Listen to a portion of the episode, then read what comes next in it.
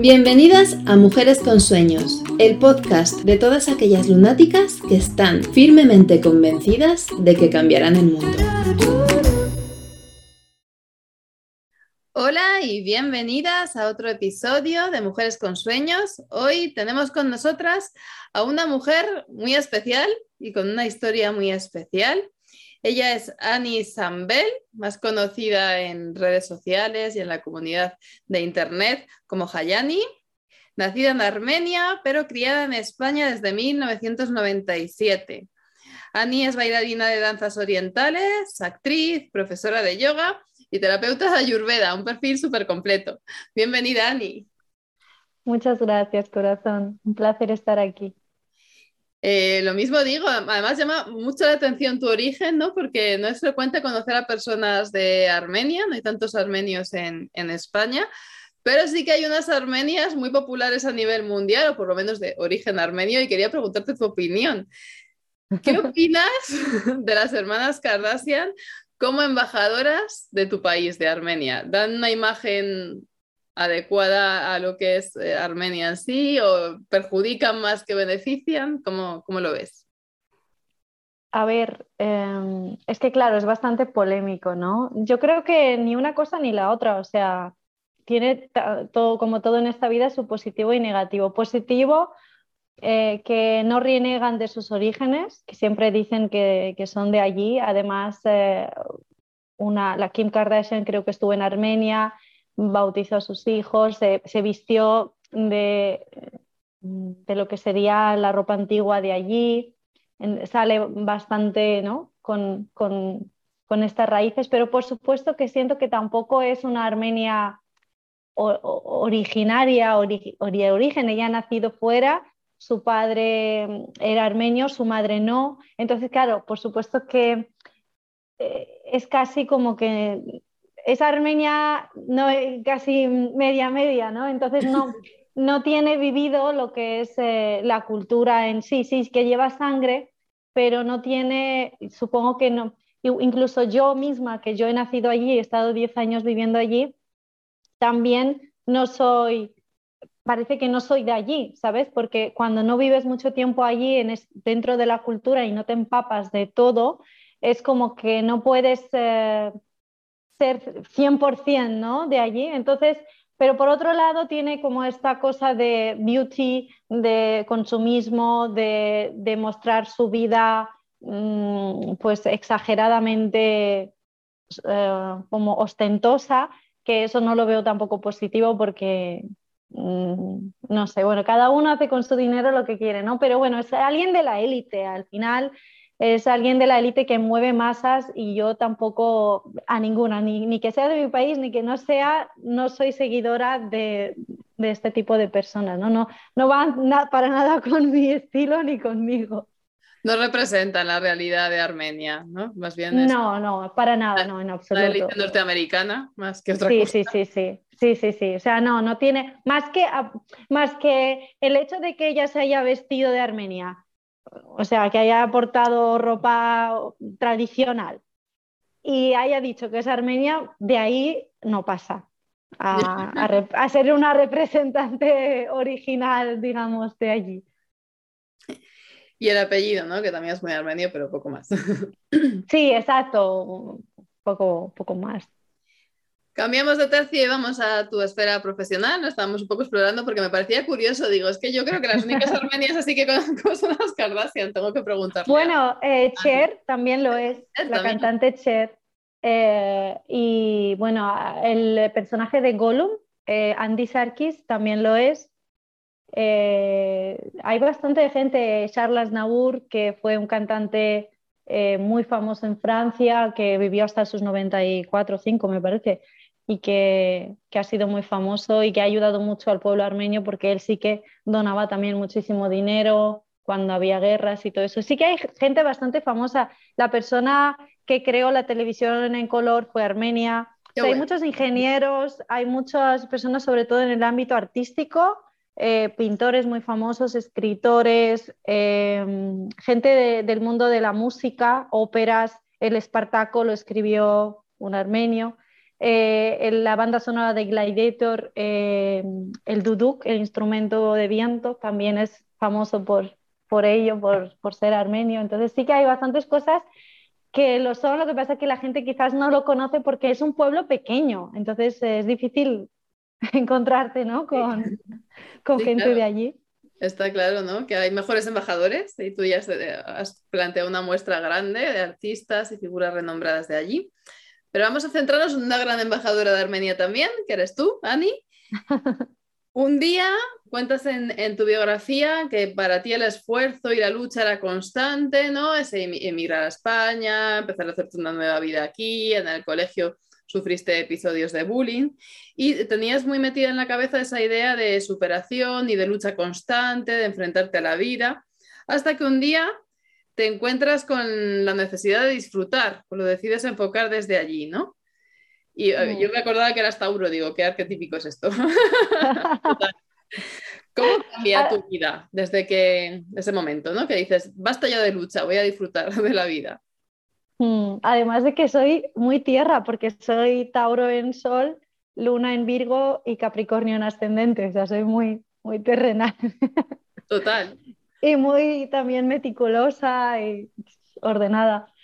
Em, bueno, sí que es verdad que, claro, cuando a mí me sacaron de, de, Armenia, no soy una persona típica tampoco, soy una persona bastante eh, salvaje, de pueblo, yo estaba, yo crecí en un pueblo rodeado de animales, eh, con mi abuela ayudándola en la granja y era una niña salvaje. Entonces, claro, cuando a mí me sacan a los siete años de, esa, de ese entorno natural que para mí era algo completamente en sintonía y me llevan a la ciudad, a una escuela, ya me causó como bastante estrés el tener que bueno, de querer seguir normas, ciertas normas, aunque sí que era aplicada, me gustaba mucho estudiar porque siempre he sido una persona muy curiosa, como que seguir unas normas establecidas a mí siempre me ha costado mucho. Y claro, tres años allí, a partir ya de los diez años, me sacan de un sitio que ya me estaba acostumbrando y me arrancan de mi, digamos, de mi hábitat y me llevan a otro lugar que no conozco ni el idioma, ni a la gente, ni, nada de nada, o sea, no puedo ni comunicarme. Entonces, claro, fue un shock bastante grande y el tener siempre que luchar por, como por tu vida, ¿no? Ese instinto de, supervivencia y al ser la mayor, como tener una carga bastante grande de, tengo dos hermanos pequeños, eh, mis padres pues tengo que ayudarlos, siempre teniendo esta, carga, ¿no? Y, claro, luego ya cuando nos establecimos poquito a poco, eh, claro, hace 25 años o más, sí, hace 25 años no había tantos extranjeros. Eh, y en Soria. era un pueblo, o sea, era, es una ciudad, pero en los pueblos, y claro, por eso los episodios de bullying, porque era más morena, era diferente, y por supuesto que lo diferente siempre es eh, sinónimo de, burlas o de, o de inspiración, depende de, qué personas, ¿no? Eh, pero sí que había mucha gente, pues eso, ¿no? Que se mete contigo y entonces pues tú creas como una barrera, ¿no? De, intentar ser bueno en, las cosas que haces y de protección para que no te hagan daño, ¿no? Entonces, luego cuando empecé con la danza, y con, el tema de, competición en la danza también era constante el tener que ser buena, de ser la mejor, de competir con otros y claro, eso ya cuando colapsó y, vi que no era aceptada aún esforzándome y aún queriendo encajar en ese molde que la sociedad siempre te empuja, tanto como con el cuerpo de, de una persona que baila como todos estos estereotipos que hay.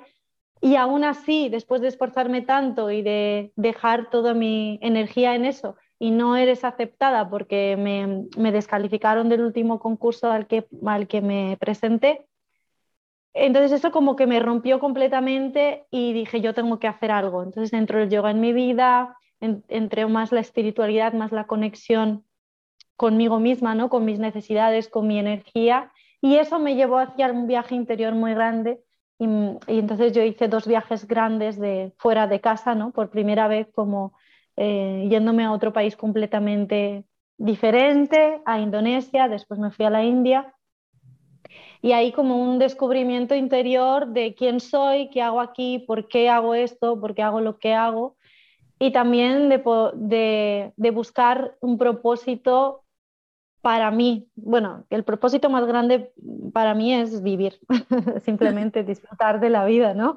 Y claro, el disfrute conectado mucho con Tauro, con, con, esto, con estas energías, tampoco sabía nada de, no creía en la astrología, porque obviamente siempre la astrología tiene una muy mala reputación, en plan, las pitonitas. ya no. Bueno, ya no, obviamente ya no.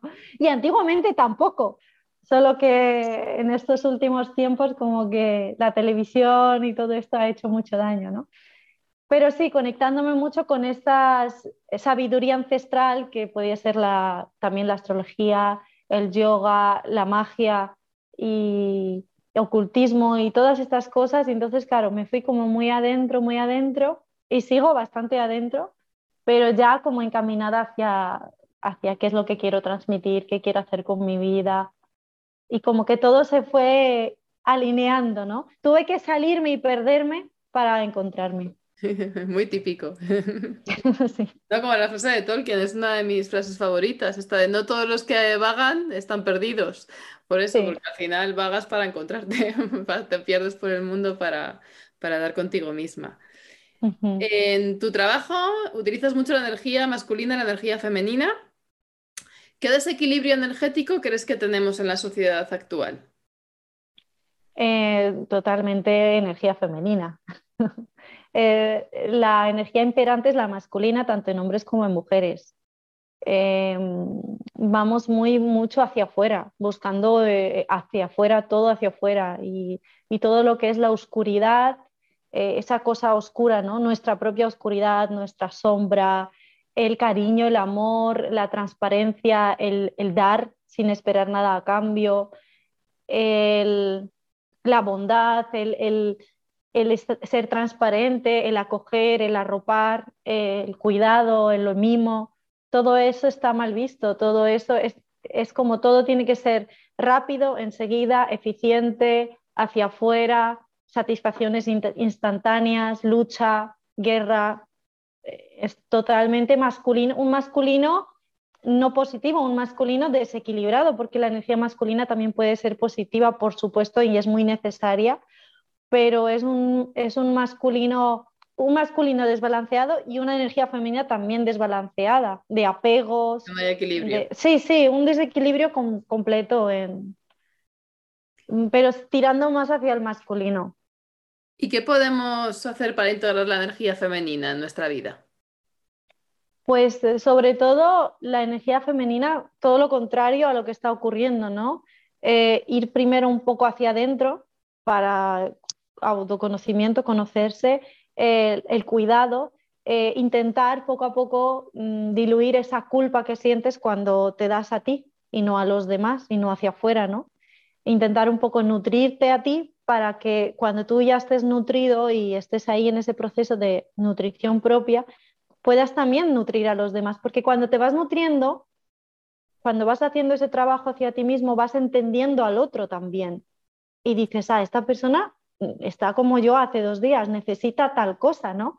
Entonces puedes dar eso que, que tú te has dado, lo puedes entender, ¿no? Puedes empatizar y puedes dar al otro desde el amor, desde el respeto y, constantemente intentar no siempre competir con el otro, sino eh, entender al otro, eh, conectar con el disfrute sobre todo, que eso es difícil, sobre todo porque cuando competimos y nos comparamos constantemente, ¿no? En vez de compararte, observar cuáles son tus virtudes, porque somos únicos en el mundo, ¿no? El otro día compartía un, un video chorra de, del color de los ojos y decía, ¿sabes qué?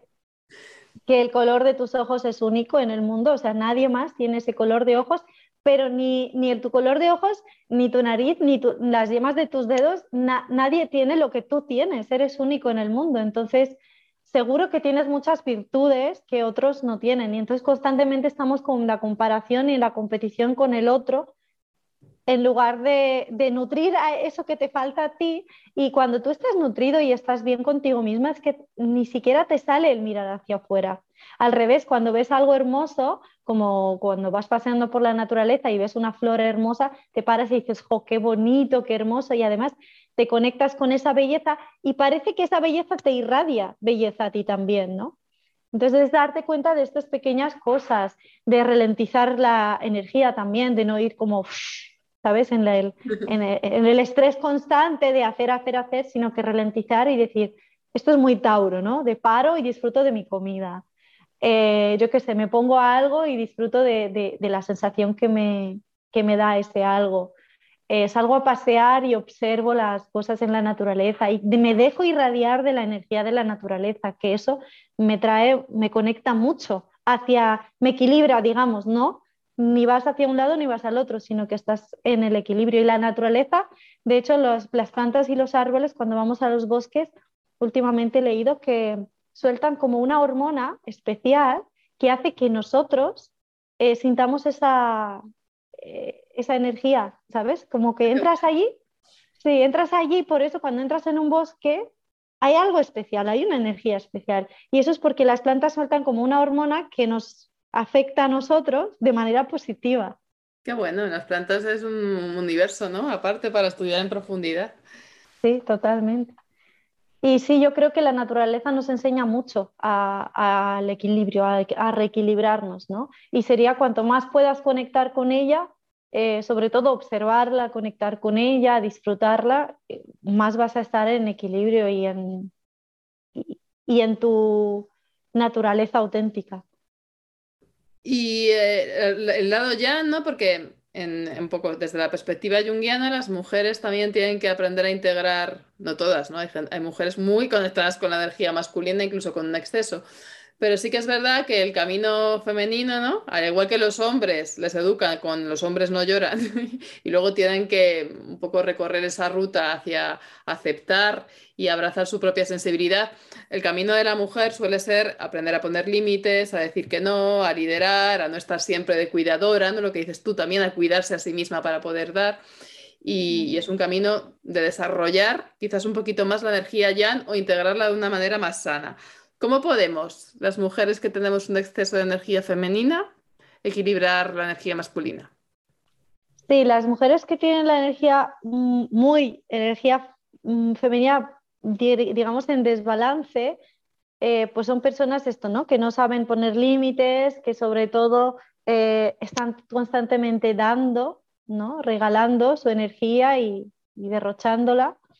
Eh, y también muy apegadas, ¿no? Muy apegadas a las cosas, a las personas también, por otro lado, de, no querer soltar, em, pues estos celos, ¿no? Que surgen y, luego también mucho a la comparación, ¿no? a compararse constantemente con otras personas ahí es cuando tenemos que conectar con la energía masculina, que la energía masculina, pues lo que decías, es como una energía mm, que tiene claras las cosas, ¿no? Va por un objetivo. Es poner pequeños objetivos en tu vida. Yo creo que, que tú puedas eh, hacer cada día, ¿no? Por ejemplo, levantarte a las 7 de la mañana cada día. Es un pequeño objetivo, pero para ello tienes que ir a acostarte pronto y comprometerte contigo hará que tengas esas pequeñas victorias y esas pequeñas victorias hacen que tu autoestima suba, que tu energía masculina, digamos, pues se genere que, que dices, ah, pues estoy pudiendo hacer, ¿no? Mm, levantarme cada día a las 7 porque voy a la cama a las 11 como muy tarde. Te pones como un objetivo y dices, venga, lo voy a cumplir. Y ese pequeño objetivo que parece una tontería hace que tu, que tu energía masculina comience a, a fluir más. Y entonces dices, vale, pues ahora que ya me levanto pronto, pues voy a dedicarme a leer por las mañanas un trocito de un libro que me gusta, o yo qué sé, o cualquier cosa, o hacer un poco de ejercicio, o un poco de yoga, o un poco de meditación. Lo que tú a ti te apetezca, pues ponerte ese objetivo, ¿no? 15 minutos o media hora para mí, porque ya que me levanto pronto, media hora para mí, para hacer algo que a mí me gusta. Y, y ese es otro pequeño objetivo. Con esos dos objetivos que tú vas haciendo, se va generando una energía de acción hacia afuera que también te nutre hacia adentro, porque también es como ¿sí? una energía que toma y daca, ¿no? Y entonces eso te hace que se genere más autoestima, más confianza en ti misma y ya estás más en ti, no estás tanto en el afuera, sino que ya estás más en ti, trabajando en ti, ¿no? Em, para mí me ha ayudado mucho esto. Y luego conectar también con el tercer chakra, que es el chakra del plexo solar, y eso puede ser algo físico, puede ser respiración. Los pranayamas ayudan muchísimo a conectar con esa energía femenina porque es una respiración que, bueno, con las dos, ¿no? Y te, equilibran en general. Pero, por ejemplo, la respiración de fuego que activa esa energía femenina, eh, masculina para empezar el día como con acción, ¿no? Eh, bailar, bailar es como una acción bastante divertida y no tienes que saber bailar, es que simplemente pones música por la mañana y empiezas a mover tu cuerpo y eso empieza a generar muchas hormonas, activar tu cuerpo y con eso como que tu estado de ánimo cambia y entonces desde ahí puedes eh, comportarte de otra manera eh, con los demás y contigo misma durante el día. Pero pequeños logros, pequeños objetivos muy, muy, muy fáciles, como yo qué sé, beber un poco más de agua, cosas que puedes ir controlando al principio, como apuntándotelo o poner un cronómetro para que te lo recuerde, pero luego ya se convierte en un hábito y, yo siempre digo que un hábito tiene que ser consciente, no algo robótico, ¿vale? Como en plan, lavo, me lavo los dientes, pero robótico todo, ¿no? No, sí, algo consciente, pero que sí, que cada vez va a ser más fácil, cada vez va a ser más fácil. Y no, y es que no, no va a ser algo lineal, vas a caer, porque eh, igual que la naturaleza que pierde sus hojas y que se va hacia adentro y que parece que hay días en los que, eh, que no queremos vivir y, que, todo nos parece negro, van a haber esos días, pero ya vas a tener un poco más de herramientas y sobre todo, lo más importante, el perdonarse. El perdonarse y decir, no pasa nada, o sea, hoy no he conseguido mis logros, las cosas que había apuntado, mañana será otro día y mañana lo voy a hacer mejor, me perdono, me amo y ya está. No, no soy una superwoman que lo puede todo, ni tampoco hace falta serlo. No, el amor incondicional, ¿no? Que lo predicamos mucho, pero comienza por, por nosotras mismas, toda la razón. Eres experta, bueno, eres experta en un montón de cosas, pero una de ellas es la Ayurveda. y te quería preguntar, eh, desde la Ayurveda, ¿hay alguna forma de equilibrar un poco esta tendencia ¿no? hacia la energía masculina o la femenina? ¿Se puede abordar? En Ayurveda hay, hay muchísimos, eh, la energía femenina Chandra, la lunar, eh, hay muchas formas de conectar con ella. De hecho, vamos a hacer un retiro pronto eh, con David, que él sí que es un experto porque él es médico Ayurveda. Y esto será en junio, 17, del 17 al 19 de junio. y lo que yo quería era que él aportase esa energía masculina, porque yo tengo mucha femenina y he trabajado mucho la femenina, y eh, eh, digamos que en Ayurveda hay estas dos, Surya, que es la solar, y Chandra, que es la lunar, ¿no? Y claro, todas las prácticas eh, que son nutritivas, de por ejemplo el automasaje, eso es la energía femenina, ¿no? Nutrirse. Entonces, en Ayurveda, por ejemplo, cada mañana se, tiene que levantar uno, se hace un, cepillado en seco, dependiendo de la época del tiempo en el que estemos, o se hace un masaje con aceites y normalmente suele ser, sobre todo en invierno, suele ser el aceite de sésamo, lo utilizan muchísimo porque hace, el aceite de sésamo activa el calor, activa la energía también de fuego y se hacen un masaje por todo el cuerpo, te haces un automasaje por todo el cuerpo con aceites y luego se da una ducha, después de un rato se da la ducha y eso como que te nutre.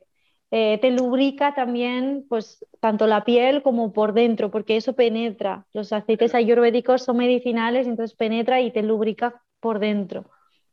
Entonces, eh, eso más las respiraciones, se hace pranayama por las mañanas y yoga. Normalmente la ayurveda está muy unido porque es una medicina de prevención y está unido a, la, eh, a, todo, ¿no? a cómo te alimentas. Eh, elegir los alimentos que son nutritivos para tu tipo de dosa, que es el tipo de energía que tu cuerpo tiene, igual que en astrología, pues las personas tenemos una cantidad de agua, una cantidad de tierra, una cantidad de aire, son los cuatro elementos, ¿no? Eh, entonces, cada persona lo tiene en una eh, medida diferente. Entonces, cada persona tiene que conocer qué alimentos son buenos para sí, para su sistema, para activarlo o para, estar en ese equilibrio. ¿no? equilibrio. Entonces, eh, se empezaría por, una, por un automasaje, eh, luego se, se da una ducha, luego se toma agua caliente un poco o tibia por la mañana en ayunas o agua con limón a veces, dependiendo de la época también. Y después se hace pues una comida acorde a la, al dosa que tú tienes eh, y, se, y, se, duerme pronto, sobre todo eso lo dice también mucho la ayurveda. Entonces todo eso, o sea, la nutrición, eh, la respiración, la nutrición, la hidratación y la nutrición, eso te lleva hacia el equilibrio, porque si haces eso todos los días es que inevitablemente vas a estar más en equilibrio que en desequilibrio. Genial, sí, es súper útil. No es todo un mundo por explorar. Es que te podría estar preguntando horas sobre Ayurveda, horas sobre danzas orientales, horas sobre yoga, que últimamente estoy muy enganchada a practicar. y, tendríamos que estar, bueno, días enteros para eh, sacar partido de todo tu conocimiento, Ani. Pero yo invito a, los, a los oyentes que investiguen ¿no? en tu página web, Hayani, en las redes sociales, tienes también canal de YouTube, ofreces un montón de, información. De la que en YouTube hay, hay clases, hay, hay, retos de yoga, de hecho el 15 de abril empieza un nuevo reto de yoga de 15 días al día, 15 días de yoga al día, para que la gente pues se active y haga yoga por las mañanas un poquito. O por la mañana o por la tarde cuando tengas tiempo, pero 15 minutos es que si no sacas 15 minutos para ti, es que ¿para, qué ¿para quién estás viviendo? Porque, para Eso yo, yo hago 15 minutos por lo menos a diario, eso sí. los días que voy a clase hago más, claro.